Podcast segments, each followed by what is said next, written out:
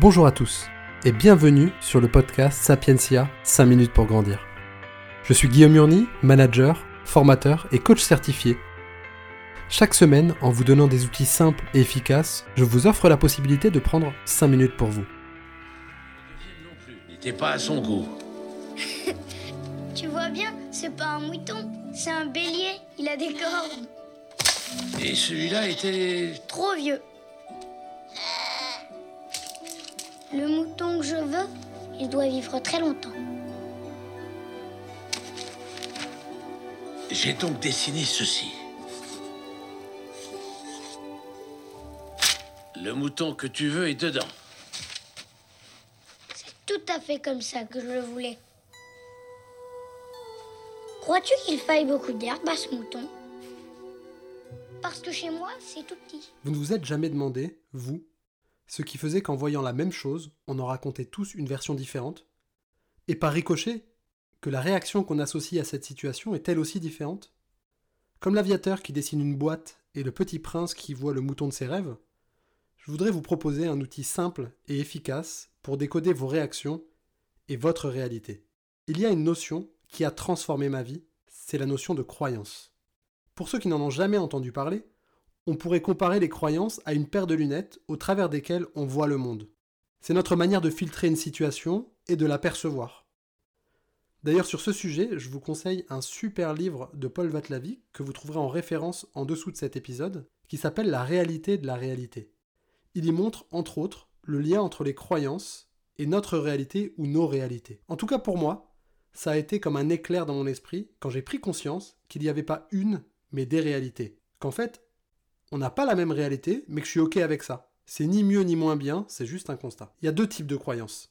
Il y a celles qui m'aident et il y a celles qui me limitent. En fait, prendre conscience du type de lunettes qui se trouvent sur nos yeux, c'est la première marche pour renforcer celles qui me font avancer et faire évoluer celles qui me coincent ou celles qui me freinent.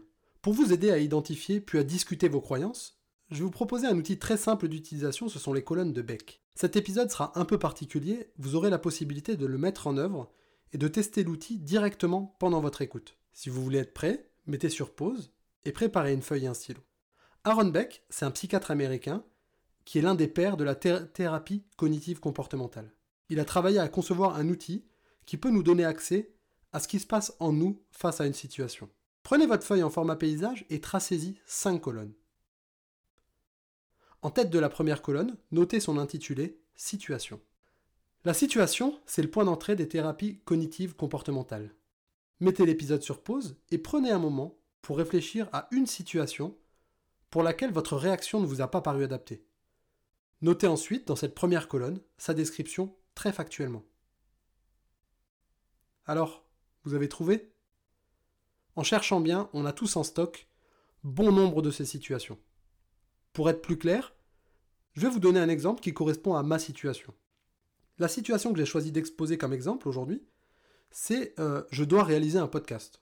C'est euh, la situation au moment où j'ai démarré, où j'ai fait le choix de me dire ok, je me lance et je démarre une activité de podcast pour pouvoir un petit peu ouvrir le champ euh, de mes connaissances et puis pouvoir aider d'autres personnes au travers de cette écoute.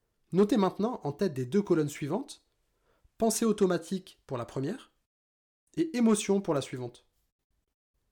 Pour Aaron Beck, les pensées automatiques, qui sont très souvent des croyances, ont un impact fort sur l'émotion qui en découle et in fine sur l'action et le résultat. À la situation je dois faire un podcast, les pensées automatiques initiales pour moi ont été je ne sais pas faire un podcast. Ça risque de n'intéresser personne. Et je vous donne ici qu'un échantillon de ce que je me suis dit et qui a généré chez moi une forme d'anxiété, de stress et qui n'était pas loin de me pousser à l'inaction. À votre tour, mettez l'épisode en pause, réfléchissez à ce que vous vous êtes dit sur la situation que vous avez choisie, puis aux émotions qui ont été déclenchées. Ne vous arrêtez pas. Écrivez tout ce que vous pensez, tout ce que vous avez pensé sur la situation. Vous venez sans doute de prendre conscience du lien qui existe entre ce que je pense, ce que je ressens, ce que je fais et le résultat. Une émotion négative déclenche une pensée déclenchée une émotion négative qui est déclenchée par une pensée négative à une situation qui en fait est neutre par définition, produit souvent pour vous des effets négatifs. Dans mon cas par exemple, j'étais à deux doigts de ne rien faire. Certains d'entre vous euh, ont peut-être trouvé comme conséquence le fait de s'énerver, ou de procrastiner, ou autre chose encore. C'est là que la quatrième colonne intervient, c'est celle de la pensée rationnelle. C'est une colonne dans laquelle vous allez passer au tamis des faits ce que vous pensiez et ce que vous avez noté dans la colonne pensée automatique. Par exemple, j'ai fait vaciller ma croyance selon laquelle ça n'intéresserait personne, en écrivant ici qu'en réalité j'en savais rien, que peut-être que ça intéresserait des gens. Pour la croyance selon laquelle je ne savais pas faire de podcast, j'ai écrit ici que bah, je savais déjà faire des prises de son, que j'avais un ami qui diffusait des podcasts et qui pourrait sans doute m'aider. Bref, j'ai fait vaciller la croyance en la regardant sous un autre angle. En quelque sorte, j'ai mis le pied dans la porte. Le résultat de cette réflexion a donné dans la dernière colonne, résultat, la nouvelle pensée ou croyance que j'ai choisi d'adopter. Ça intéressera peut-être quelqu'un, pour la première pensée, et je n'ai jamais fait de podcast, mais j'ai tous les outils pour apprendre en me lançant. Vous imaginez bien qu'en termes d'action, le résultat produit par une croyance de ce type n'est pas du tout le même. Vous avez maintenant en main un outil d'une puissance incroyable, qui peut vous permettre de transformer votre vision des choses que ce soit dans le cadre de votre activité professionnelle, mais pas que. Cette semaine, faites l'exercice. Prenez 5 minutes pour analyser vos croyances et offrez-vous un autre point de vue.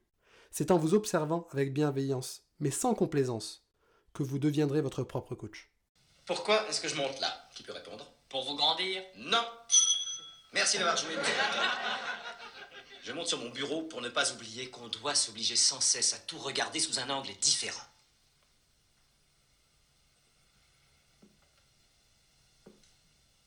Oui, le monde est différent vu de mon bureau.